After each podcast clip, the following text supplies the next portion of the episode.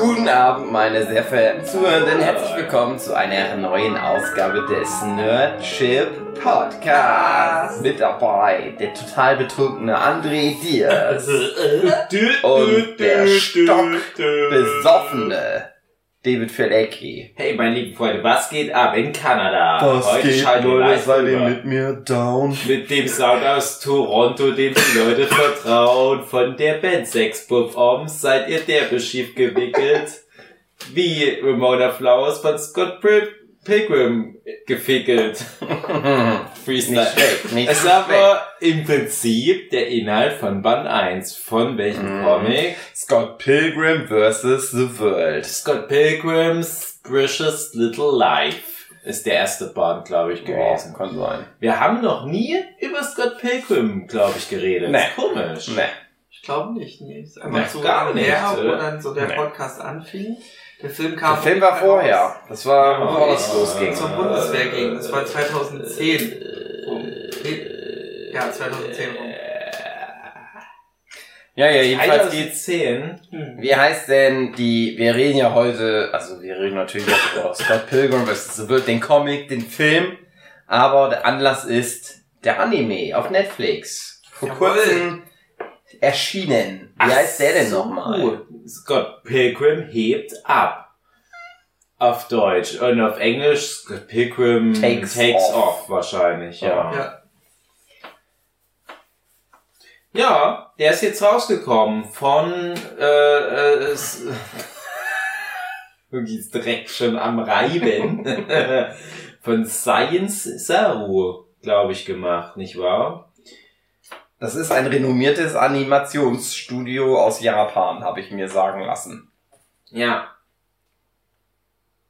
Das ist es. Und über die haben wir nämlich schon mal einen Podcast gemacht und haben auch sehr wohlwollend über die gesprochen, weil die nämlich Japan, wie es singt und lacht, schon animiert haben. Und als es dann hieß, hey, Scott Pilgrim, animiert von Science Sauer als richtiger Amine, das könnte ja funktionieren. Hallo. Weil, wollen wir mal ganz kurz erstmal was, was ist ein Scott Pilgrim? Wollen wir dazu was sagen? Ja. Was ist Scott Pilgrim? Wie sind wir das erste Mal mit Scott Pilgrim in die Verbindung innen drin reingekommen?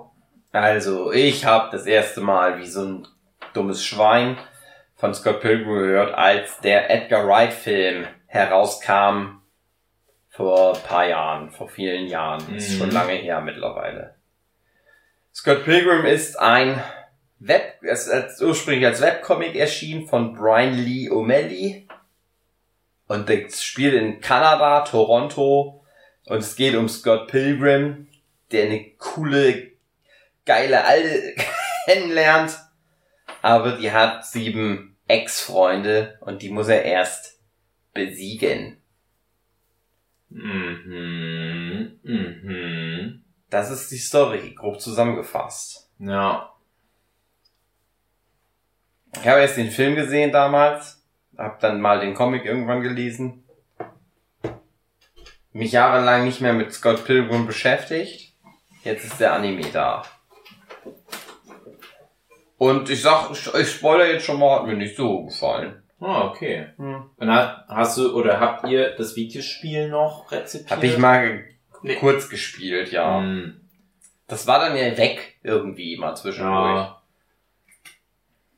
Auch irgendwie so ein Ding. Naja. Also ich, ich habe jetzt mich nicht nochmal groß jetzt so spontan vorbereitet. Ich wollte gerade nochmal googeln, wie die alle heißen. Mhm. Stills, verboten. Ch Cho Chao oder so. Ciao. Shou Chang. Ciao. Das sind mir leider irgendwie so ähnlich. Äh, Knives. Ciao. ciao. Knives, ciao. Äh, ja, und die anderen, Kim Pines. Die heißen alle, die haben alle irgendwie so einen Namen, dass man sich das eigentlich gut merken kann. Pilgrim, Flowers, Knives und so weiter. Ähm, aber das Ding ist, Scott Pilgrim habe ich wahrgenommen das erste Mal durch, glaube ich, irgendwie sogar einen Comic-Salon Erlangen. 2008 wird das gewesen sein. Ich weiß nicht, wann der erste Band rausgekommen ist. Ich würde mal so sagen, Anfang des Jahrtausends. Und ich habe das immer mal irgendwo schon gehört, aber das war mehr so ein, so ein Indie-Ding. Ja, also der, der Brian Lee O'Malley, der das gemacht hat, der hat da Unipress in, in Kanada. Das hat er, glaube ich, selber gegründet, so wie wir mit Delphinium Prince im Prinzip. Das sind genau gleich, wir werden auch immer verglichen. Und mittlerweile ist Unipress auch schon ziemlich groß. Die haben auch schon so ein paar, so ein paar krassere Dinge am Start. Ich hatte immer das Gefühl, Unipress ist im Prinzip Scott Pilgrim. Also der Typ hatte halt zwar den Verlag und vielleicht haben wir noch zwei, drei andere Kleinigkeiten. Am Wesentlichen ist es ein Vehikel, um Scott Pilgrim zu machen. Und dann wurde ich halt mal so schlagartig mit diesem ganzen Scott Pilgrim Ding überfrachtet. Weil alles voll mit Scott Pilgrim war. Und ich bin halt der Meinung, das war wahrscheinlich mein erster Comic, sondern es gab da noch gar nicht alle Bände. Also der letzte Band war noch gar nicht draußen. Und du wusstest aber schon, dass Edgar Wright den Film macht. Da dachte ich, okay, jetzt wird's Zeit, sich mal damit zu beschäftigen. Und ich hatte dann gerade auch so mal reingelesen in, in die Bücher und war dann ganz überrascht, ach so, es ist ja schon wie Manga, aber auch irgendwie nicht so hundertprozentig, so klassisch Manga. Ähm, aber es total krass davon inspiriert.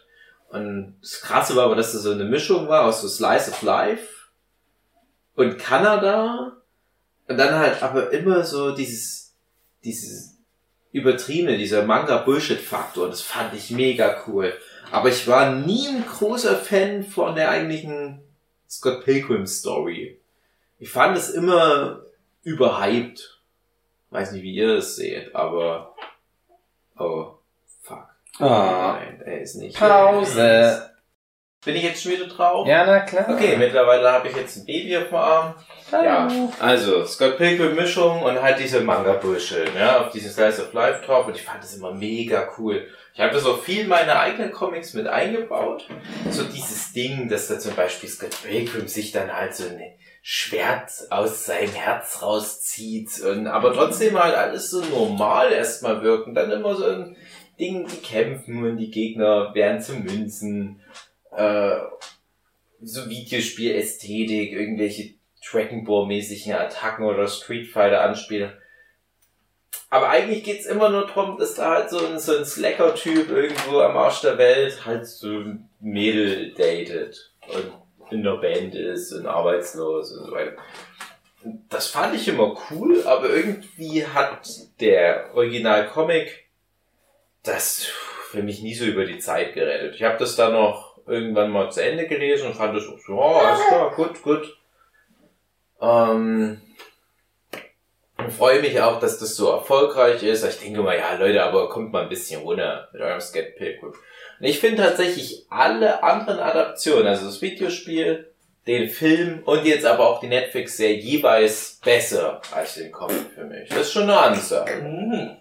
Und ähm, so viel kann man jetzt ja schon mal sagen. Das Videospiel, ich mal vor einigen Jahren mit Jochen, Sue und Michel mal zu viert im Koop durchgespielt.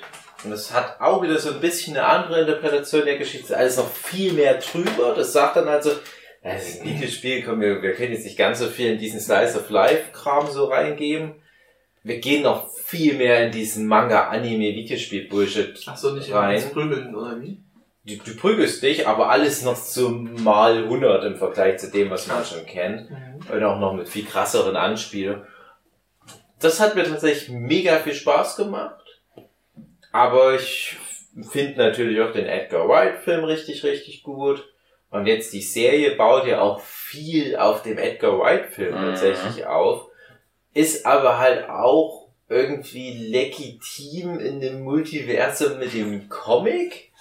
Es ist so ganz komisch, was die Mhm. da gemacht haben. Also es ist sehr interessant Ja. dass die halt jetzt sagen, okay, all das, was es bisher von Scott Pilgrim an Interpretationen gab, das haben wir irgendwie da auch drin, das sprechen wir auch an. Und das sind dann teilweise auch so Meta-Gags. Das ist aber auch so eine Ansage wie, ja, da ist so eine Art Multiversum, wenn man so will. Und das ist alles wichtig. Und das halt so eine Slice of Life-Geschichte über einen Typ, der da halt diese zwei Mädels datet halt so ausartet, dass das halt so eine riesige, irgendwie auch Sci-Fi und Martial Arts Geschichte ist mit verschiedenen Realitäten. das finde ich halt mega spannend bei Scott Pilgrim. Es ist schon ein sehr einzigartiges Franchise, wenn man es so nennen will, dadurch geworden. Ich finde es auch interessant. Ich finde es schwierig, so zum Neueinstieg. Ich glaube, dann funktioniert das gar nicht. Wenn du nur jetzt den Anime guckst, Ja, du solltest den Film schon gesehen haben. mindestens den Ja, Film Viel gesehen aus, haben. viel. mindestens den Film gesehen habe. Ich glaube, das funktioniert aber auch trotzdem auch nur, wenn du wirklich auch den Comic zumindest weißt oder merkst, das ist irgendwie nicht der Comic. nicht. Mhm. Ich muss aber auch dazu sagen, ich kann nicht, ich habe den Comic halt vor zehn Jahren gelesen Mhm. und ich hatte am Anfang erst so gedacht, Hä, ist das so im Comic? Und musste dann noch mal reinblättern und dann festzustellen, ja nee, also nach Folge 1 Ja, ist alles ganz anders. ja. Und ich finde es interessant, aber es hat in der jetzt in der Serie nicht so geil für mich funktioniert. Mhm. Aber kommen wir gleich dann nochmal zu. Aber Ja. es ist zumindest irgendwie, wie du schon sagst, halt cool, dass das alles so eigen ist. Der Film ist ja irgendwie anders als der Comic. Der, Mhm. das Spiel ist wieder anders, der, das Ding ist wieder anders, aber alles passt trotzdem irgendwie, gehört dann irgendwie zusammen und baut irgendwie aufeinander auf. Ich will auch Die kein... Quintessenz ist halt geblieben, sagst du damit. Ich... Ja... Ja, nee, also ich finde jetzt die Serie ist ja eine deutliche Antwort Mhm. auf den Comic. Also so ein bisschen auch, es geht ja so ein bisschen so, wir leben jetzt, es ist halt ja jetzt ja lange Ja. her, der Comic. Und es ist halt wie so, äh, ein bisschen wie eine Antwort da drauf, so was, Ja. man hat das halt damals, er hat das halt damals so gemacht, wie er es gemacht hat und jetzt ist das eine moderne Interpretation. Wie kann man diese Art von Geschichte noch erzählen mit den Figuren? Mhm.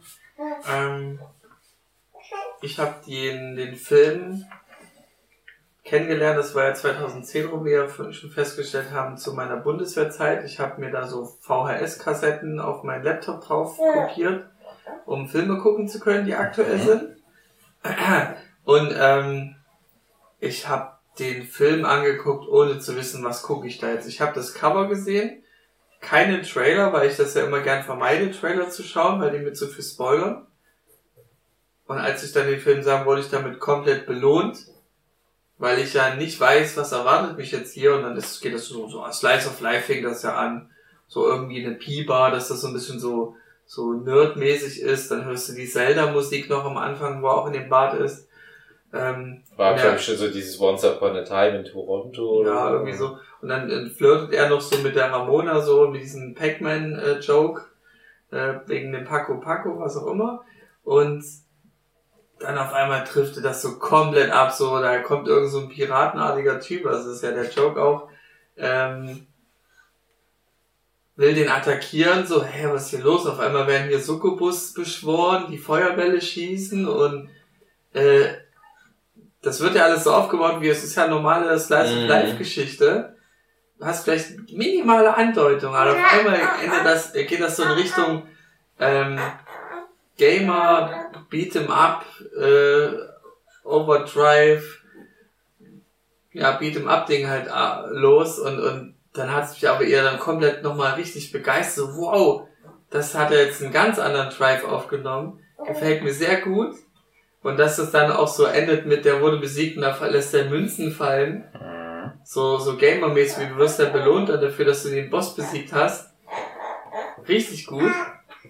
Und dann noch so, so Jokes, äh, die immer gelassen werden. Wie zum Beispiel, kann, kann mir ja nicht mal den Bus dafür leisten, von dem, was er da jetzt Mhm. bekommen hat, von dem, äh, wie hieß er denn noch gleich? Matthew Patel. Matthew Patel. ist der erste, ne? Genau. Ähm, das wurden ja immer mehr Müssen, ja genau. Äh, ja, also ich wurde komplett belohnt, ich habe es dann richtig gehypt, gefeiert. Ich hatte dann ähm, mit Freunden das dann abgefeiert, wir haben es alle gut gefunden. Also wir kannten niemanden, der es nicht mag. Mhm. Und jetzt habe ich eine Freundin, die sagt, ja, ich hasse Scott Pilgrim, weil die, die sind alle so toxisch miteinander. Scott Pilgrim ist auch nicht so eine gute Person, aber gut, er hat einen ganz anderen Blickwinkel an die, an die ganze Sache. Ja, darum geht's ja in der Genau, Serie. Genau. auch Und das ist auch mehr im Comic drin, muss man sagen. Das wollte ich vorhin auch schon Mhm. noch sagen. Ich weiß jetzt nicht genau, ob es so ist, aber ich bin der Meinung, der Comic war noch nicht beendet, als der Film rauskam. Mhm. kam. Und der Film ist erstaunlich nah dran, lange Zeit am Comic. Natürlich alles cineastische und über, über äh, visuelle Sachen Ja. noch mehr erzählt. Und der Comic ist so, oh, ich hoffe, das ist jetzt nicht hier, oh, ich, hab das, ich weiß nicht, ob das für die Aufnahme gut ist, wenn die Baby... Dann mach deinen Satz noch zu Ende, machen wir wieder Pause. Äh, ja, und, und der Comic, der ist halt cool gezeichnet. Ich mag den Stil, aber der ist auch relativ einfach. ja, ist er. Ja, ja. Und bei jetzt auch der, der Anime ist stilistisch wiederum am Comic, auch wenn er inhaltlich sich mehr auf den Film bezieht. Das ist schon mal interessant. Und ich habe auch wieder gemerkt, ja, aber ich glaube, ich mag das schon auch so, dass das so dieses Zeichentrickmäßige hat. Mhm. Mag ich schon sehr gerne, weil man ja auch ein bisschen streiten kann. Ist zum Beispiel Mikey Sarah eine gute Wahl für Scott Pilgrim. Ich mag den gerne. Ich mag Mikey Sarah generell. Aber ich habe mir schon irgendwie einen kantigeren Typ für Scott Pilgrim gewünscht, prinzipiell. Da haben sich schon viele Leute dran gerieben. Aber ich finde halt, es ist ein cooler Film. Also ich, ich mag den Film mega gern. Ich habe den, Mhm. aber tatsächlich glaube Ich ich, habe ihn sehr oft gesehen, nur- auch damals. Ich wollte nämlich gerade sagen, ich glaube, ich habe den, ich hab den nur einmal gesehen. Oha. Dafür, dass ich den so gerne mag, aber ich gucke generell Filme nicht, nicht Ja, mehr als das ist so ein einmal. Ding. Ja, ich habe ja, da, ich habe gerade überlegt, warum habe ich eigentlich Scott Pilgrim gesehen, weil das war ja schon eine kleine, also zumindest in Deutschland, sag ich mal, war das jetzt nicht so der große Hype. Ja. Nee. Unter Nerds halt schon, Ja, aber damals schon. war ich ja noch gar nicht so dick in der Szene drin. Das ist mir wieder eingefallen, das war ein Edgar Wright Film und ich Ja, war halt schon genau. durch Shaun of the Dead und Hot Fuzz großer Edgar Wright Fan. Und dadurch kam das dann. Ähm, Kurz erschrocken hier. Ja, Ja. der Hund wurde gerade in, der Küche. Das war ja auch so eine Adelung für Scott Pilgrim. So, guck mal hier, so der, der König der aktuellen Nerd-Regisseure nimmt sich dieses Themas an. Und dann halt dieser krasse Nerd-Comic und alles trifft so. Und was ja noch dazu kam, das Videospiel, Scott, was ja auch Scott Pilgrim vs. The World, The Video Game hieß, Mhm. das war ja so ein bisschen wie ein Promo-Ding zu dem Film. Obwohl es halt für sich genommen auch nochmal komplett was eigenes war.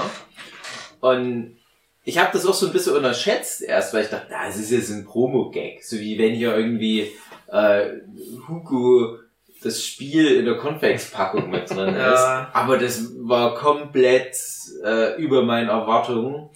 Und das muss ja auch produziert worden sein, bevor der Film gemacht wurde. Das dauert ja wahrscheinlich länger, das Videospiel zu machen. Hat er. Und das muss ja dann auch vor dem Comic fertig gemacht worden sein. Und nur war für mich so das Ding, du hast den Film, also ich habe den Comic ja schon mal äh, angefangen gehabt, so vielleicht drei Bände zu dem Zeitpunkt gelesen gehabt, dann guckst du den Film, kriegst das Ende von dem Film, dann habe ich als nächstes das Ende von, vielleicht sogar erst noch von dem Videospiel gesehen, was nochmal krasse ist auf eine Art, weil das ist so teilweise mit so Akira-Anspielung. Mhm. Und dann ganz zum Schluss, glaube ich, dass ich habe ich erst das offizielle Ende vom Comic gelesen, was ein bisschen unterwältigt. Ich dachte, oh, okay, ein paar Sachen sind halt in allen dreien mit drin, aber ich dachte, hm, ja, okay, der Comic hat jetzt eigentlich so das schwächste Ende und jetzt äh, die Serie hat's noch mal komplett auf links gedreht, aber so dermaßen krass. Und das fand ich cool an der Serie, dass die halt alle diese Adaptionen folgen dem ersten Band. Auch die Serie jetzt. Das ist ziemlich genau die erste Folge der erste Band. Also Precious Little Life. Mhm. Und dann ist halt aber der krasse Twist. Oh, Scott Pilgrim verliert den Kampf.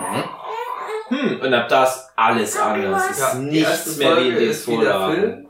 Die Film so bis Ja, zu und wie der Comic halt. auch. Also, Ach, wie Comic, wie, okay. dem- wie gesagt, Und das ist alles, selbst, Ja. selbst das Videospiel folgt halt noch, wenn man das so, ja, wenn man das so sagen kann, folgt das ja noch dem Comic. Das ist immer so dieses, der trifft die Ramona Flowers und er hat sie schon in seinem Traum gesehen, in der Hyperraumautobahn, die durch seinen Kopf geht und dann trifft er die auf der Feier von Julie irgendwas. Powers. Ja, irgendwie so. Seine, äh, ja. Ja, ich bin leise. So. Und dann lernt er die Ramona kennen, die Baby. sind, sind auf einem Date und man hat schon nebenbei mal so diese Nummer mit, mit äh, Knives Chow, Mhm. mit äh, die Highschool-Schülerin, die er ja auch datet, die aber erst 17 ist und eigentlich ist das nicht so cool. Und dann äh, datet er schon Ramona Flowers, die er halt wirklich richtig gut findet, aber Knives erfährt nichts davon und dann haben die so ein Konzert.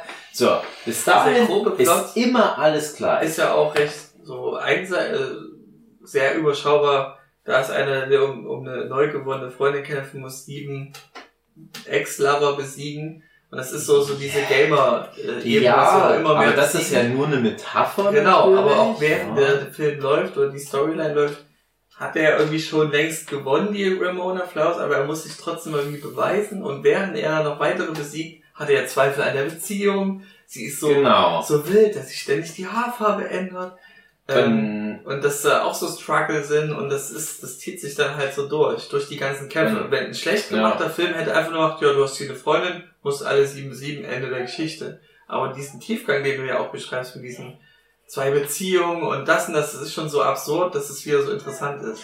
und das muss man halt sagen, was, was jetzt vielleicht auch hier deine Freundin, was du angesprochen hast, bemängelt hat, dass das so toxisch ist. Mhm. Ich finde, das ist halt in dem Comic stärker drin, weil der gerade so im Mittelteil doch nochmal krasser abschweift. Der Comics, wie ich das in Erinnerung habe, der zieht sich storymäßig auch über mindestens ein Jahr, würde ich mal so sagen. Ist dann zwischendurch Ja. auch mal Sommer und, und da passiert auch viel noch, dass, dass die alle so ihr, ihr Leben haben, die aus der Clique und äh, dass hat. die ihre Oder- Sexualität kennenlernen. Du merkst in der Phase dann irgendwann mal, ja, irgendwie geht's gar nicht so sehr drum, diese Ex-Freunde zu bekämpfen. Es geht halt drum, was die so als Menschen für Päckchen mitbringen, was die noch so für offene Rechnungen haben und so weiter. Und dass dieses Kämpfen ist so oberflächlich, das ist so Mhm. kurz gedacht. Es geht halt wirklich mehr drum, dass man sich versteht, dass Scott Pilgrim auch erstmal klärt, was er zum Beispiel mit seiner Ex, mit, mit, mit, mit Kim Pines damals hatte, dass er das erstmal aufbereitet, dass er bereit ist für den nächsten Schritt. Er hat ja dann auch noch die nächste Ex-Freundin, die mittlerweile Mit dabei berühmte Sängerin, dass er, äh, Envy Adams, dass er halt mit der das auch nochmal aufbereitet. Und Ramona muss auch mit ihren Ex-Freunden das genauso aufbereiten.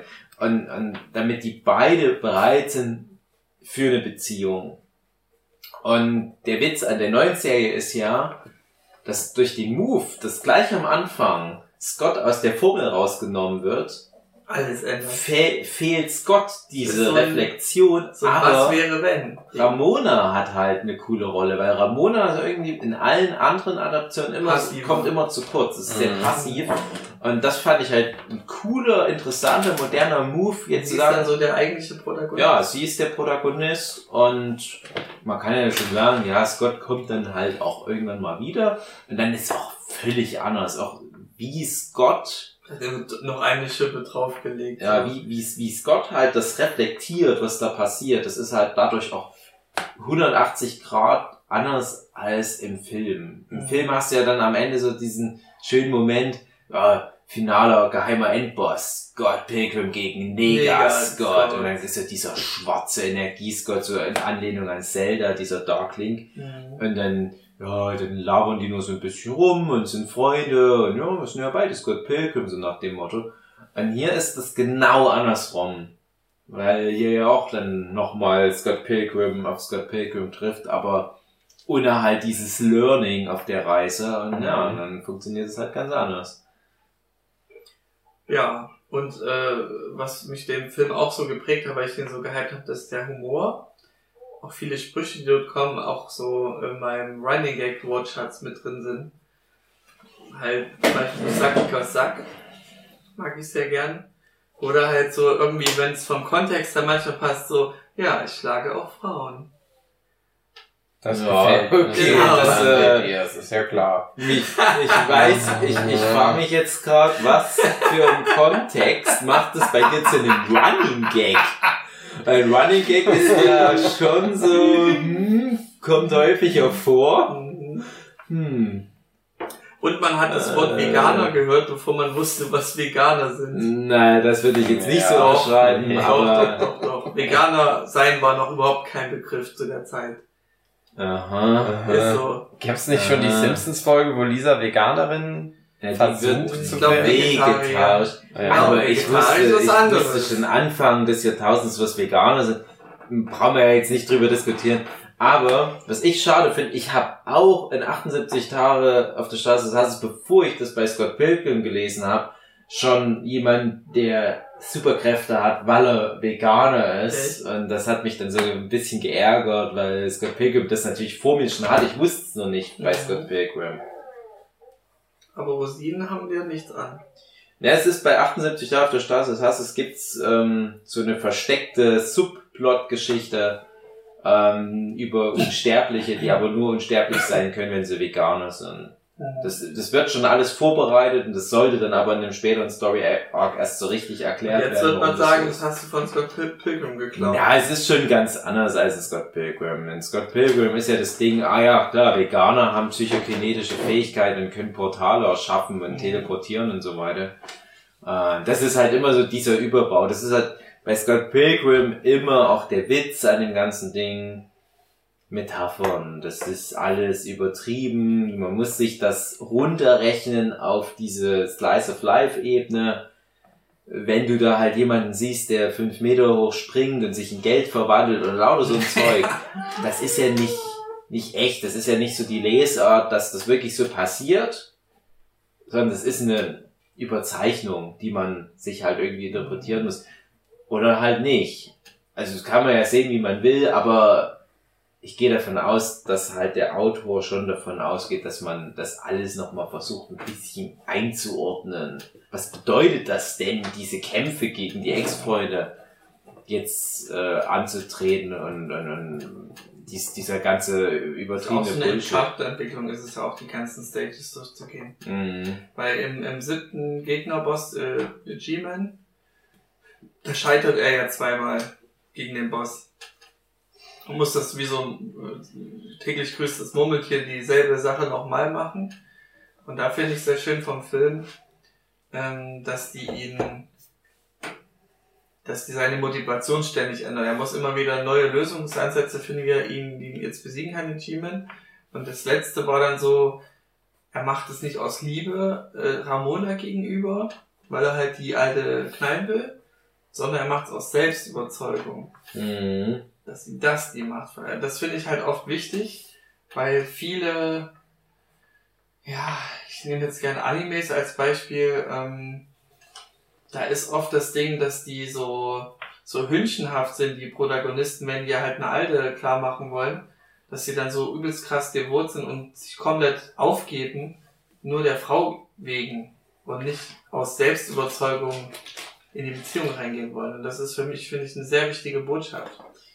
Ja, wobei Dass man man sich ja nicht selbst geißelt. eh immer sagen muss, das ist auch das Schöne an Scott Pilgrim, dass das keine japanische Geschichte erzählt. Mhm. Ja, Und ich ja finde das genau. mega wertvoll und ich finde, es muss auch viel mehr geben, weil meine Lieblingsanime sind fast durch die Bank weg Geschichten, die, die keine japanischen Geschichten sind. Nichts gegen die japanische Kultur, aber meine Lieblingsanime sind zu einem großen Teil äh, japanische Interpretationen von, ich sage jetzt mal, vor allem westlichen Romanen. Und das ist halt sowas wie Heidi zum Beispiel auch. Ne? Das ist ein Schweizer Roman von Japanern interpretiert und sehr gut interpretiert. Ich finde, dadurch kommt immer was Schönes zustande. Mhm. Und ich hasse immer so dieses moderne, typisch japanische, klischeebeladene. Das ist unsere japanische Highschool. Das sind japanische Kids beim Daten. Und da ist noch irgendwie so ein übernatürliches Zeug. Date Alive oder irgendwie sowas. Mhm. Ich, ich mag sowas überhaupt gar nicht leiden. Und Scott Pilgrim hat ja diese Sachen von diesen japanischen Klischees übernommen, erdet die aber in eine hemdsärmeliche, bodenständige, gute Slice of Life Geschichte prinzipiell. Und das wiederum von Japanern zurückinterpretiert, finde ich interessant. Ich muss aber auch sagen, dass ich der Meinung bin, dass Science Saru oder wer auch immer dafür dann letztendlich verantwortlich sich dann zeigen muss. Ich finde, das ist für mich die größte Schwäche von Scott Pilgrim hebt ab. Dieser japanische, ähm, ja, Rückeroberungsversuch, Mhm. Weil da viel so Japano Das kannst du auch auf amerikanisch beziehen mit der Ritter muss die Prinzessin vom Drachen retten, gedöns. Nee, nee, du weißt glaube ich noch nicht, worauf ich hinaus will. Ich meine folgendes. Der Comic von Scott Pilgrim zum Beispiel, ich habe ihn auch schon lange nicht mehr gesehen, der ist immer sehr nah dran an den Charakteren und ihren Emotionen. Der, ja, der, der sieht halt aus wie ein Manga oder wie heute vielleicht so viele Webtoons aussehen würden. Ähm, ist aber erfrischend ehrlich und, und, und ähm, ja, so wie es die Manga in der Regel nicht schaffen, weil die zu schnell zu krass abdrehen. Mhm. Und das mochte ich immer gerne. Oh, Halt wie das Beispiel mit, er hat sich schon eigentlich so teilweise erobert, es fehlen noch ein paar Ex-Lover, aber er hat schon Zweifel direkt an der Beziehung, so. Zum Beispiel sowas, aber man sich weil er auch... mit, mit Charakteristiken konfrontiert wird, die man erst erfährt, wenn man länger mit dem man zusammen ist, dass er so diese Genau. Brille so ein bisschen das fallen lässt und das bleibt bei japanischen Beispiel immer aufrechterhalten. Die haben immer ihre rosa-rote Brille auf. Ja, und, und auch, aber auch das Ding, dass Japaner so diesen Hang haben bei ihrer Popkultur, und ich rede nicht von allen Manga und Anime, es Mhm. gibt doch ganz viele Sachen, die das nicht bedienen. Also Das- das sind nicht die Sachen, die in- sehr schnell in Heiraten drin. Ja, ich, ich meine nicht mal heiraten, also es ist, also es ist Subtilität, sage ich jetzt mal, mein Lieblingswort. Mhm. Ähm, ich bringe jetzt mal ein ganz konkretes Beispiel. Äh, Love Story in so einem Fantasy-Setting, sag ich mal, mit aber einem, einem realen Grundsetting, Sword Art Online. Furchtbare Charaktere, alles so übertrieben, alles so nicht echt, du kannst dich nicht reinversetzen, weil Menschen so nicht sind. Scott Pilgrim, im Prinzip ähnlicher Grundsatz, realistische Basis mit so einem übertriebenen Über, also so, so übertriebenen Spitzen, aber erstaunlich nah dran an echten Gefühlen.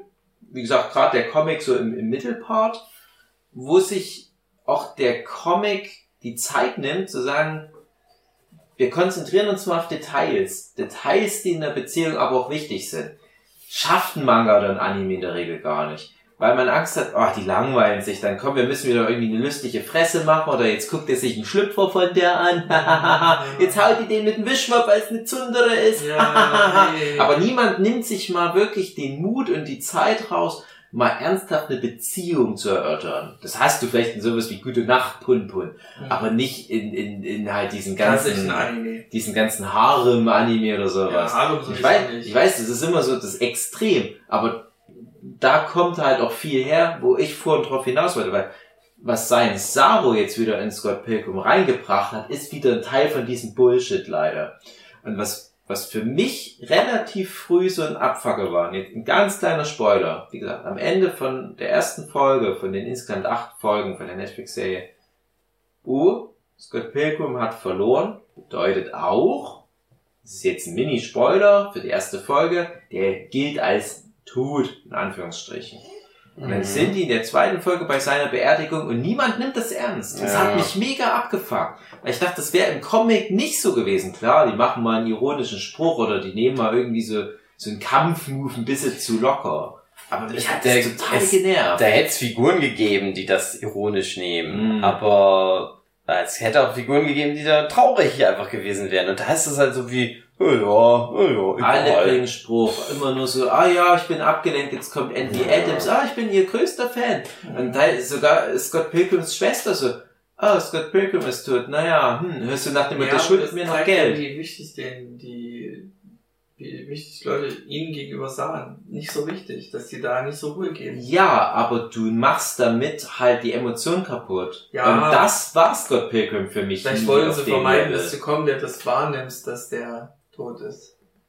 Aber warum? Warum opferst du das gleich Ich zu. Beginn? Ich finde Aber das, jetzt kommt wiederum der Punkt, wo dann die Serie für mich das wieder rettet, weil dann kommen auf einmal Folgen, wo Ramona echt gute Momente hat mit ein paar von ihren Exen, wo die gut connected, Mhm. also gerade auch, auch mit, mit dem Mädel da, ich komme gerade nicht auf ihren Namen, die, die mit, dem Ne- Hammer. halb, halb Ninja, mit dem Hammer. Roxy, äh, Ah, die hatte den Hammer? Nee, die hatte keinen Hammer. ja, Ramona hat einen Hammer, Die die haben Ninja ja, Frau, die, Ah. die Ninja. die, die haben ja dann den Kampf in der Videothek und das sind so Momente, wo ich dachte, okay, das ist jetzt wieder so das klassischere Comic Scott Pilgrim. Also, die haben es schon prinzipiell verstanden, aber warum diese Zugeständnisse an dieses Anime-affine Publikum? So, so dieses Black Butler-mäßige, was ich hasse wie die Pest. So, keine Sekunde einfach mal im Moment bleiben, einen Moment ernst nehmen, sondern immer so, ich muss das jetzt mit einem Gag brechen, mit einem furchtbar schlechten cheapy Face, super deformed Gag. Bei Scott Pilgrim ist es natürlich ein bisschen anders, aber immer so dieses, wir können die Situation einfach nicht ernst nehmen. Wandelt sich aber, dann hast du ein paar Folgen, wo es Gegenbeispiel wäre zum Beispiel Scrubs, wo es, es wird auch als Dramedy genommen und da waren traurige Szenen auch wirklich traurig. ja, ja, genau, musst du Weil auch die machen. eben nicht da noch einen Gag dran gehangen haben, weil sie, weil sie sich als Comedy auch sehen. Das Scrubs ist natürlich aber dann schon wieder leider so immer voll auf die Zwölf, wenn es in die Ja, Drama in Anführungsstrichen. Aber es schafft es. Drama zu halten und nicht gleich. Ja, ich weiß, was du meinst. Ist jetzt nicht für mich nicht das beste Beispiel, aber es ist spontan ein. ja äh, gibt natürlich da wirklich richtig äh, schöne Beispiele, so wo, wo, wo zwischen äh, Spaß und, und Drama halt noch ähm, authentischer gewandelt wird. Wobei man auch sagen muss, Scott Pilgrim ist ja jetzt auch nicht das Paradebeispiel für Authentizität. Mhm. Aber diese Spitzen, sowohl im hemsärmeligen Slice of Life Bereich, als auch im übertriebenen Manga Bullshit Overload, das hatte das eigentlich immer in allen Adaptionen gut ausbalanciert. Hier ist es insgesamt auch gut, aber wie gesagt, am Anfang war es noch so ein bisschen holprig, kriegt sich für mich ein. Ich mochte die erste Folge echt gerne, die zweite war dann so, ah, wo geht's denn jetzt hin? Mhm. Ähm, aber ich hatte dann, irgendwann hatte ich mich so reingefunden und habe das auch dann wirklich genossen, die Netflix-Serie. Also ich habe die wirklich auch Gegensatz zum Hugi als sehr gut empfunden. Jetzt Ich möchte ich sie mal auch wissen, sehr gut. Ich fand jetzt auch möchte ich mal vom Hugi wissen, was hat dich so abgefuckt? Also ich hasse die nicht, die Serie, ne? So ist es nicht. Das ist halt, ich mag das, wie das animiert ist, ich mag, wie das gezeichnet ist. Äh, ich mag, dass das einfach anders ist als der Comic. Aber ich finde, das meandert viel so rum. okay. Ich finde, das, ich finde halt dann, also es gibt dann ja so viel Action zwischendrin, da gibt's da die Ninja, äh, Ich hab's dann so analysiert, dass es Ninja- jede Folge einen Kampf geben muss. Ja, ja, ja, es ist, also es ist schon auch so, meine, die Ninja. muss auch irgendwie sein, es ist ja nun mal auch irgendwie Scott oder die Pilgrim. Ninja-Fotografen? Diese Fotografen. Fand ich super. Das war schon Ja. schöner Bullshit. Ich finde, dass die Gags haben nicht, meistens nicht gut gezündet. Okay, weil die haben auch diesen Schnürsenkel-Gag nochmal wiederholt. Ja, brauchte ich auch nicht. Ich finde, das, das ganze Ding ist ja dann sehr meta. Haha, guck mal, wir machen den Film. Und es gibt ja den Film. Äh, Edgar Wright, aber der heißt Mhm. Edgar Wrong. Ja. Ja. ja, ich weiß auch nicht. Das hat aber alles, das hat mich da alles nicht so richtig abgeholt. Ich mochte das, ich finde, das zieht zum Ende dann wieder gut an, Mhm. wenn es dann so in dieses Finale geht. Finale reingeht und so. Animiert halt cool. Und ich fand leider, leider und komischerweise auch, das sind ja alles die Sprecher, Mhm. also die, die Mhm. Film, äh, sind, also die Synchronsprecher hier in der Serie sind, Sind die, die? Figuren, die Darsteller aus dem Und Film. im, in der deutschen Version auch die echten, also die. ja, das die interessiert mich nicht, das habe ich ja alles auf Englisch geguckt. Ich weiß, aber ich André, ich bin ja noch gerade dran, Das da auch ich schön noch anzumerken. Das ist schön auch, Ja. finde ich auch gut. Ich finde aber, also ich weiß ja nicht, wie es im Deutschen ist, aber ich finde, die haben das nicht so gut gemacht. Irgendwie. Ach so, gut, dann würde die ich. Englischen, ne, da die Original-Schauspieler, die haben das nicht gut Da würde ich einhaken und irgendwie. sagen, na, die Schauspieler haben nun mal nicht Synchro-Erfahrung, weil Synchro ist nun mal schon was anderes. Ja, daran Deswegen kann es merke liegen. keinen Unterschied. Aber es sind doch Für Schauspieler, mich die ist sollen es sich halt dann wirklich Mühe wie geben. die Figur aus dem Film, weil die Sprecher halt so spielen, wie sie spielen. Und vielleicht fehlt das den Schauspielern Ja, weiß die ich auch Erfahrung nicht. mit Synchro. Es ist auch nicht super scheiße. Manchmal habe ich hier, vielleicht ist es auch so das Ding, die Ramona Flowers zum Beispiel, die ist ja auch schon 40 wahrscheinlich. Ja, die Mary Wenn die dann eine, einen Teenager so oder 40 eine gut sein. 20-something spricht, ist vielleicht dann Mhm. komisch. Ja. Das, ach, ich weiß auch nicht, das hat so alles so, so, Das hat's nochmal reingebombt bei dir. es sind so viele Kleinigkeiten. Okay, Irgendwie. aber so, ja gut, aber das kann ich ja trotzdem sehr lange ärgern, wenn das immer wieder so auftritt. Und gerade bei Synchro, ich weiß, das ständig ist Synchro, Ja, kann ja. das schon ein Downer sein. Mhm. Das hat alles so dafür gesorgt, dass ich da immer so dachte, oh ja, ja zum Glück ist nicht so, so, so lang die Serie. Findest du es in Und ich hab's Ordnung? ähm, dazu ja auch noch dann mit äh, meiner Freundin zusammen geguckt. Nochmal? Die kannte, Gleichzeitig. Also, gleichzeitig haben wir das geguckt. Und die hat den Film auch mal gesehen, aber die kennt den nicht so gut wie ich. Ich habe den halt auch oft gesehen damals. Mhm. Die hat den Comic nicht gelesen.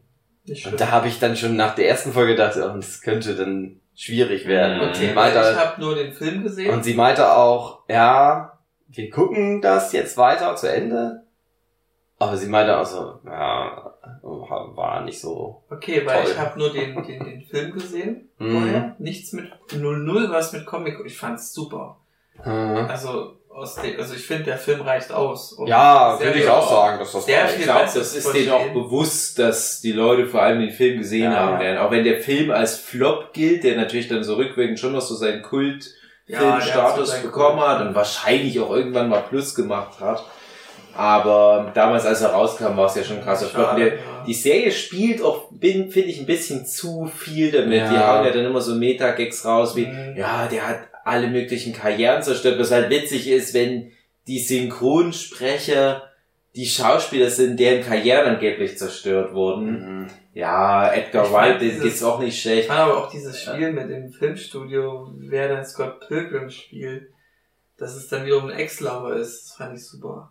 Also so Ja, also so ich, Rollenspiel ich Rollenspiel. finde, das ist so ein bisschen so ein komischer Detour-Kram noch, dass dann halt äh, so alle möglichen Charaktere in diesen Filmset mit reingezogen werden, dass er auch hier äh, äh, Wallace, äh, Wallace Dingens- Grace? Dinge, dann, dann, oh Gott, warum fallen mir die Namen nicht mehr ein? Der, der Mitbewohner von Ja, Scott Pilgrim. Mitbewohner, Ja, der alle der, heißt doch, der heißt doch nicht. Ich glaube Wallace hieß der. Ja, der heißt Wallace, aber du hast einen anderen Nachnamen oder was? Wallace Welsh. Wallace Wells. Welch, oder? Welsh. Wels. Wallace Wells klingt irgendwie. Ich guck mal. Ich guck mal. Es ist so, ich werde gleich sagen, ja, stimmt, wie dumm, dass man sich das nicht Mhm. merkt. Aber der hat ja wirklich eine relativ kleine Rolle im Buch, so wie ich das in Erinnerung habe, und im Film eigentlich auch. Und das wird hier aber auch wieder metamäßig thematisiert, dass der eigentlich immer zu kurz kommt. Hier hat er dann auf einmal so eine große Rolle, weil er dann halt Wallace Wells. ja, weil er dann halt sich selber auch spielt. Und dann hat er noch so diesen Subplot mit diesem, ja, so Liebe ist nicht echt. Äh, ja, warten wir mal ab bis zum Ende der Serie. Vielleicht geht ja doch noch was für Wallace Wells. Und äh, hier, hier, Young Neil, wo ich mich überhaupt nicht erinnern kann, wo der im Comic vielleicht mal am Ende noch gelandet sein mag. Aber der, die Figur war halt nicht so wichtig und hier wird die dann so künstlich nochmal aufgebläht. So, ey, jetzt ist auch mal der große Moment von Young Neil. Ja, es ist so ein bisschen wie, wie Mickey Mouse Wunderhaus, dass halt mal alle Shitty Friends von Donald Duck irgendwie nochmal eine Rolle brauchen. Dann denkst du, ja, aber ganz ehrlich, Minnie Mouse und Daisy, die haben eigentlich nichts zu tun. Ihr müsst jetzt nicht noch irgendwie eine Geschichte um, um, um Mickey und Minnie und Daisy machen. Also, der Zug ist abgefahren. Lange Rede, kurzer Sinn, sie haben es versucht. Ich find, fand das auch trollig. Fühlt sich so ein bisschen fremdkörperlich an, aber ich fand es trotzdem eigentlich nochmal unterhaltsam, was da passiert. Aber es ging dann halt auch schon sehr weit weg von, von dem ursprünglichen Scott Pilgrim, weil es ja dann wirklich auch so eine, fast schon so eine Murder-Mystery Mhm. Rahmenhandlung ging und nebenbei aber halt auch noch dieses Ex-Lover-Ding klären und ja, wie er sagt, jede Folge ein Kampf, aber alles so ein bisschen auf links gedreht. Ja. Das ist halt dann oft nicht der schöne. Grundsätzlich Ramona- man vorher nicht so dachte, dass die so ja, ja, grundsätzlich so Ramona dann die Hauptrolle zu geben, fand ich irgendwie Ja. eine coole Ja, ja. Idee. Ich fand das alles super. Es ist, ich mag, dass es komplett den ganzen Film anders erzählt und nochmal alles recycelt, aber ganz anders recycelt. Und das fand ich so Mhm. schön gemacht, dass es nicht billig wirkt. Es ist Mhm. wirklich eigen es war auch irgendwie äh, dadurch schlauer als alle bisherigen Versionen, Ja. weil du gemerkt hast, die haben ja alles nochmal aufgegriffen, aber es aber kommt an einer anderen Stelle immer. Ja. So, aber natürlich auch viel Vertrauen in die Basisstory, dass dass man sagt, hey, das lohnt sich, das nochmal aus einer anderen Sicht zu Matthew erzählen. Patel, der der Schwächste theoretisch ist, weil er als erstes stirbt, dann auf einmal der, der, der Kopf hinter den ganzen Mhm. Superbösewichten Das war schon er- überraschend. Weil er dann doch den einen G-Man besiegt und alles und die Firma übernimmt. Super gemacht. Ich mochte Einfach das auch, dass die ganzen Bösewichte halt raus sind aus ihrem Anfang des Jahrtausends. Wir sind halt einfach nur so reine Bösewichte-Ding. Sondern dass die alle so eine Backstory bekamen. Mhm. Alleine, dass der von, äh, im Film damals von äh, Chris Evans gespielte, der. Lu Lucas Lee. Lucas Lee, äh, der taucht ja einfach am Set auf und denkst, ja, der ist halt der große Hollywood-Star. Und hier wird aber dieses kleine bisschen Backstory noch gezeigt, wie der in seiner LA-Villa da ist und, und der Agent ruft an, ja, du wirst gecancelt und so weiter. Und da kann man sich vorstellen, ja, das wird wahrscheinlich im Comic und im Film auch schon die Basis der Figur gewesen sein, aber du hast noch nie diesen Blickwinkel bekommen. Und jetzt erstmals werden dir so diese zwei, drei Minuten noch gezeigt, und die Figur kriegt einen völlig neuen Twist. Und auf einmal fand ich das interessant, was mit Lucas Lee passiert. Mhm. Und Chris Evans hin oder her, toller Schauspieler, aber das war auch irgendwie so eine verschenkte Rolle im Film. Im Comic auch relativ uninteressant in Erinnerung. Also ich kann mich da jetzt gar nicht groß erinnern. Es war im Film auch irgendwie der Kampf gegen seine Stunt-Doubles oder so. Mhm. Und hier ist auf einmal so ein völlig anderer Ansatz und dass du dann diese Bromance eingeht mit, mit Gordon, Mhm. beziehungsweise Gideon. Das sind so, so, das sind so dumme kleine Gags, aber dass die einfach sagen, ja, die sind nicht mehr die eindimensionalen Bösewichte, diese, diese wandelnde Metapher für die Beziehung, die, diese, diese, äh, ich sage jetzt mal so, Vergangenheit, die bewältigt werden muss, sondern die sind ihre eigenen Charaktere, die kriegen eigene Geschichten. Aber wie Hugi sagt, ja, dadurch mehr anderes halt auch wirklich viel rum. Weil auf einmal hast du halt so viele Figuren, die irgendwie noch eine Rolle spielen. Aber ich habe das angenommen. Ne? Ich, ich habe da mich für interessiert, wie das so, wie sich diese alle neu formieren und wie die am Ende auch wirklich gar nicht mehr interessiert sind an dem Kampf. Ein schöner Moment, wo dann Scott am Ende wieder da ist und so, jetzt muss ich doch nochmal gegen alle kämpfen. Nee, keine Zeit, ich will jetzt hier das Musical angucken. Ah, ja, alles gut, wir werden in der Zukunft mal Freunde sein, haben wir gehört. Wir müssen jetzt nicht kämpfen. Das ging ja dann zum Ende hin so Twist auf Twist mit gegen sein alter Ego Fight. Dann war der Titel dann auch wieder der titeltragende Scott vs. The World Mhm. äh, gegen den Rest der Welt. Wieder schön ironisch, weil es einfach nochmal den Titel bricht, was es eigentlich gedacht war. Mhm. Und er ja dann wirklich gegen alle kämpft, auch gegen sich selbst aus der Vergangenheit, aus, aus seiner Sicht Vergangenheit. Aber, André, ein Gag, den du verpasst, wenn du es auf Mhm. Deutsch guckst. Ja. Der Synchronsprecher vom, vom alten Scott Pilgrim. Hast du Mhm. es mitbekommen? Ich, äh, ich versuche mich trotzdem irgendwie die Stimme mal, aber da ich die Folgen ja durchgebinged habe, Nee, ist im Deutschen ist nicht schwierig. so. Ist im Deutschen weil die nicht. nehmen ja gern von dem Schauspieler Ja, Synchronsprecher. Haben sie im Deutschen vergeigt, den Gag. Mhm, Okay. Ich bin der Meinung, die haben, also ist nicht irgendwie so verstehen. Äh, ein, ein später Last Man on Earth, äh, Dann nicht. nachgeschobener Gag, Ja. wird von Will Forte gesprochen, dem Ja. Last Man on Earth. Cool. Was ja passt. Sagt er dann Zukunft. Boom. Ach, André. Mhm. Aber ist doch witzig, Ja. dass die sagen, hey, guck mal, Last Man on Earth, Will Forte, in der Zukunft, alles so ein bisschen irgendwie abgeranzt und, und der darf jetzt nochmal den erwachsenen Scott Pilgrim spielen, weil es irgendwie auch charakterlich so Weil er auch so abgerannt ist. Ja, hat, fand ich war cool. Und der junge Scott Pilgrim, Finn Wolfhard. Hm. Wer ist das? Kennt man nicht. Ja, ganz unbekannter. ja. Na dann. Man, ist man kennt ihn aus dem Ninja Sex Party Video. Na dann ist er auch Nein, okay. ist von Stranger Things. Der Junge, der eine Junge, der Hauptcharakter von Stranger Things, so im Prinzip, wenn man so will. Mhm. Mike. Mikey. Mikey, von mir aus Mhm. Mikey, wenn du ihn so nennen. Ja, wurde Ja, so, so, sind noch so ein paar nette Sachen mit drin. Ja. okay.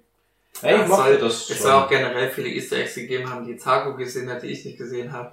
Äh, Und er meinte, wenn er das immer wieder guckt, dass es dann noch mehr Easter Eggs findet, Ja, dass da halt Figuren platziert Ach, da waren. hab ich- Na, Simon Pegg und Simon Nick Frost ja. kam vor. genau.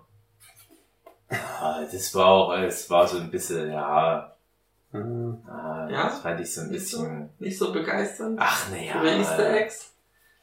Ja, es, ist, es gehö- gehören noch viele Easter Eggs da rein. Ich bin nur schon mittlerweile selber so aus diesem Easter Egg-Ding wieder ein bisschen entwachsen, weil es, Okay. das hat mal irgendwie die letzten 10, 20 Jahre halt so diese ganze Meta-Blase, die hat sich ein bisschen zu sehr aufgebläht und ich war mal ein riesen Fan von so einem Zeug, habe ja da auch wissenschaftliche Arbeiten sogar drüber geschrieben. Mhm.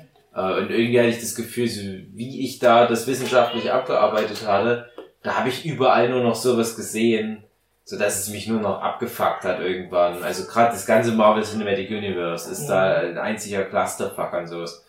Und hier fand ich es aber, fand ich es harmonisch Mhm. gelöst. Das, das, die haben das schon gut hingekriegt. Vor allem, Schon charmant alles. ja, auch so, so Kleinkram wie, dass du denkst, ah, die waren so nah dran am Comic, aber die haben die P-Bar am Anfang vergessen. Mhm. Letzte Folge kommt nochmal die P-Bar oder waren relativ doch spät. am Anfang, glaube ich.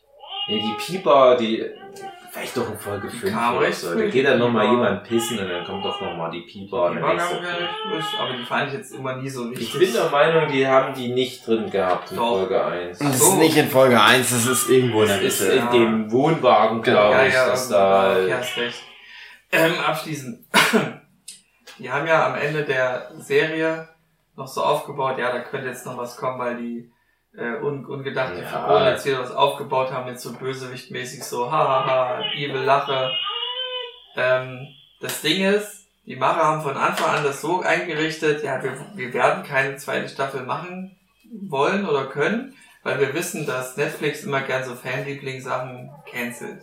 Also abbricht, keine zweite Fortsetzung gibt. Und deswegen haben die die erste Staffel einfach so krass vollgepackt mit krassen Sachen, dass sie von Anfang an davon ausgingen, wir brauchen keine zweite Staffel. Und das wird dann auch so werden wohl. Das ist keine Ich finde aber auch, dass die das Serie, auch ab. dass die Serie auch keine zweite Staffel Ja, haben sollte, weil es totaler nicht. Quatsch wäre inhaltlich. ja, weil was soll sie denn machen? Ja, das ist ja nur so ein Das Gag ist so krass am Ende, dass das so eskaliert. das Was willst ist, du da noch besser machen? Nee, es geht nicht mal ums Besser machen, es ist wirklich einfach nur, das, das ist halt ein Witz, das ist so, es gibt ja diese eine Sache am Ende, dass, dass da halt zwei Figuren sich dann halt so einen Monitor angucken und ahahaha, bereit für unseren nächsten Plan. Und das ist halt ein Witz, das ist ein Witz für Beziehungsarbeit. Mhm. da, damit die, was diese beiden Figuren, die dann jetzt zusammen sind in der Serie, dass die was haben, was die aneinander bindet. Ein ein Plan. Das ist so wie, wie gemeinsam Netflix gucken oder gemeinsam bouldern gehen oder sowas. Äh, und die haben halt böse Pläne schmieden, in Anführungsstrichen, was die wahrscheinlich eh nicht machen, aber die Idee verbindet die. Aber es wäre total an der Metapher vorbei, wenn die dann wirklich in der zweiten Staffel wie so Team Rocket geben und einen neuen bösen Plan haben. Ja. Und die alte Gang muss nochmal zusammenkommen. Mhm.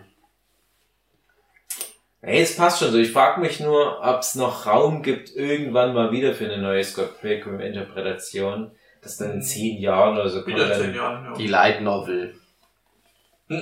Hm, Scott Pilgrim. Wanderstück. Scott Pilgrim, das Dating Game. Hm.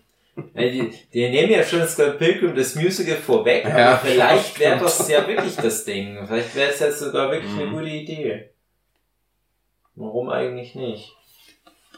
Scott Pilgrim Magic Karten Edition, Scott Pilgrim, die Live-Action-Serie in acht Folgen.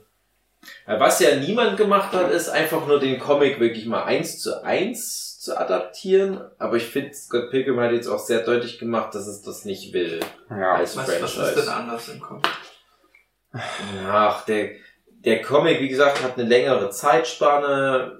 Die Nebenfiguren stehen mehr im Mittelpunkt Mhm. und die haben auch alle einen anderen Schlusspunkt. Also ganz berühmt weiß ich noch, weil es war wirklich damals ein Thema. Stephen Stills, der äh, Gitarrist der Band, Mhm. der ist am Ende geoutet. Der ist dann in einer schwulen Beziehung Mhm.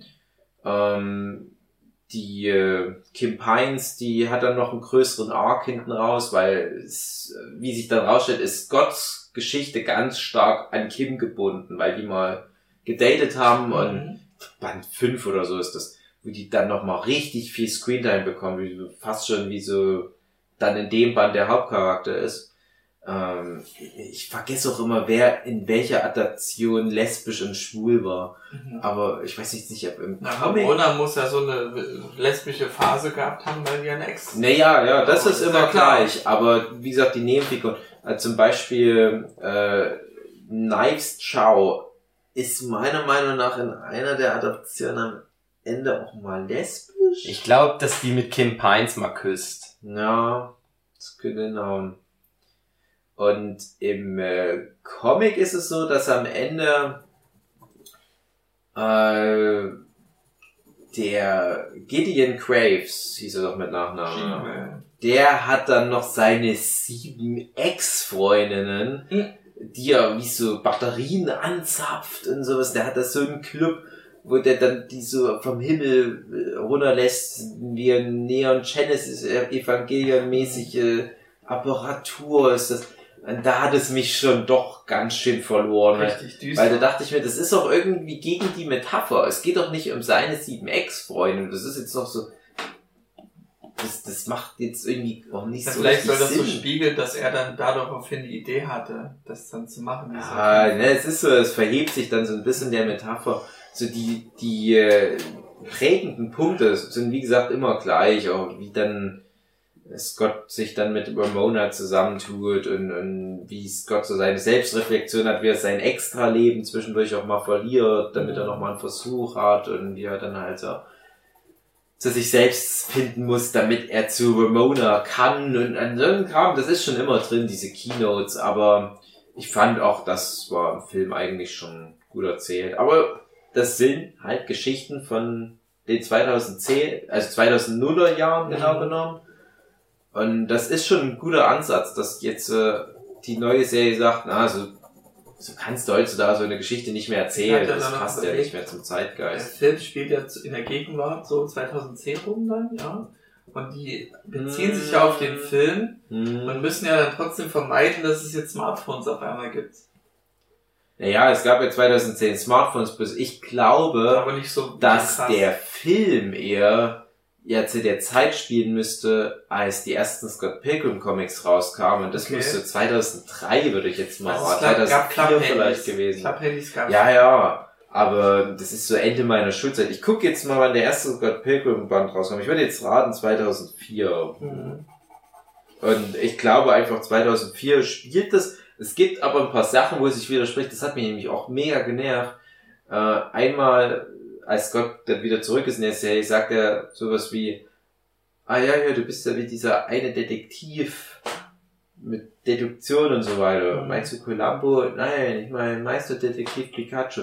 Das hat mich vorausgezogen, Ja, ich ja. dachte, das ist, das Kann ist gar nicht zeitlich Das nicht war nur so ein eingebauter. Gag vielleicht. Keine Ja, Ahnung. aber es ist ein, das ist Das schlecht, wenn es halt da, Das war dann wahrscheinlich nur um die Zielkurve zu erschließen, die halt ja, aber es ist dumm. Es ist, es dumm. ist halt Ja, ja. verspielt. Es ist halt, in dem. Moment Ja. machst du das Worldbuilding das ist kaputt, genau. Ja, 2004 kam der erste Band raus. Und wie gesagt, ich denke, weil halt gezeichnet, wahrscheinlich dann 2003 angefangen mit Zeichnen. Und meiner Meinung nach wird das wohl da dann auch immer spielen. Und es muss auch irgendwo dort spielen, damit manche Sachen überhaupt nur funktionieren. Ja, ja, ja, ja. Also Huki hat Mhm. Scheiße gefunden, die Sau. Nein. Ich, ich fand's super wie Sau. Mir hat super gut gefallen. Auch wieder waren, mussten zwei äh, Empfehlungen her, damit ich es dann erst gucke. Ähm, mich motiviert, weil ich fand dann, das klang wie, ach so, die machen wir den Film nach oder was, aber dann, Hm, wo ich die Prämisse gehört habe, dass es dann nicht so ist, dann geil. Ich dachte, die machen echt den Comic einfach. Ja. Und hätte nicht gedacht, dass es mich so abholt. Also. Ja, Und Ruby. Jetzt ist es ja so, es kommt ja manchmal doch sowas zustande, wie auch das, das Radiant von dem Tony Valente, was dann mal ein Anime bekommen hat, obwohl es nur ein französischer Manga ist, der ja auch noch läuft. Dann Scott Pilgrim, wo ja auch immer das so hieß, ja, es ist ja im Prinzip ein Manga, ja, ja, Manga, wie man es auch immer definiert Mhm.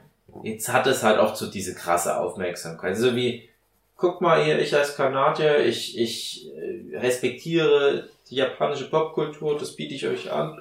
Und die Japaner haben gesagt, alles klar, ihr, ihr, ihr ähm, Ausländer, ihr macht viel so Manga-Zeug, das meiste ist furchtbar. Aber das Ding, das nehmen wir an und das veredeln wir jetzt, indem wir das halt einmal durch unsere Popkultur durchspülen. Mhm.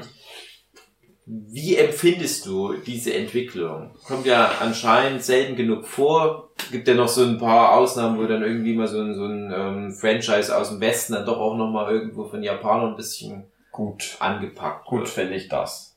Ich finde immer Best, Best of Best muss zusammenfinden.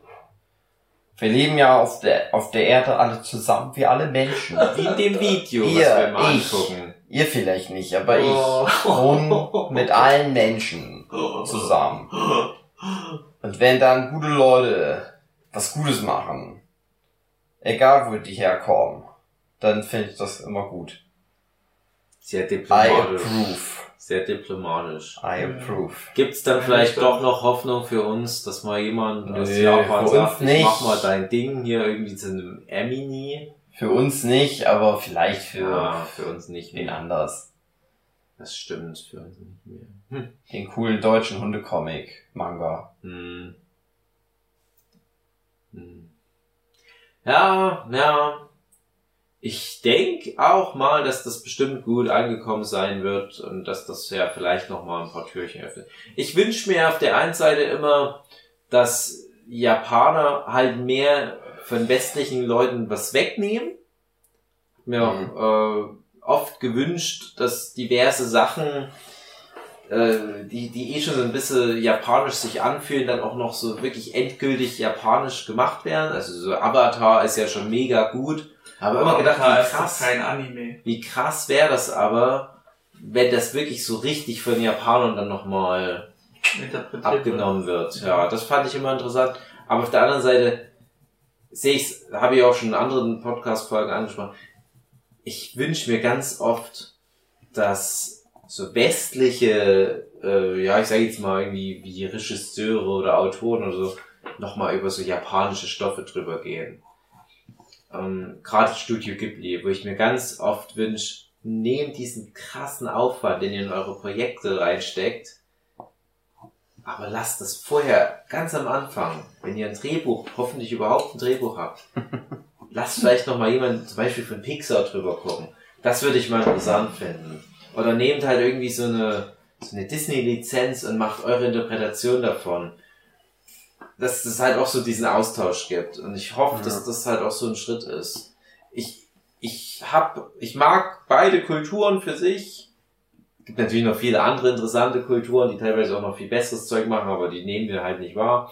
Aber diese zwei großen Kulturen, gerade so im Animationsbereich, im Comic-Bereich, die können da, glaube ich, echt noch viel voneinander lernen. Auch wenn zum Beispiel jetzt Schulenscham sagen würde, hey Marvel, äh, lasst die Bleistifte liegen, wir übernehmen jetzt mal für ein paar Jahre euer zerfahrenes Marvel-Comic-Universum. Mhm. Wir bringen da mal wieder so ein bisschen Struktur rein, das finde ich auch mega interessant. Mhm.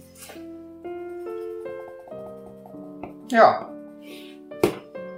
Ende oder was? Dann will immer Iron Man so einen Schlüpfer gucken. Ah. Guckt immer bei den Frauen so. Und die Frauen immer so zundere. Black Widow sein zundere. Tony, geht du weg von meinem Schlüpfer. Ah, Und äh, Vision ist nur so, so ein lustiges Maskottchen-Ding. Ah. So, wow, Vision, Vision, Vision. Programmierroboter. So stelle ich mir das in etwa vor. Und das will ich so gerne. Das möchte ich unbedingt. Gut. Na dann. Bis nächstes Mal. Wenn es wieder heißt. Es wieder heißt, ich bin's. Scott Pilgrim, Nerdship Scott Podcast Pilgrim hebt nicht ab, sondern äh, landet. Okay, gut. gut. Na dann. Ja. Ich hab auch so Bauchweh. Tschüss.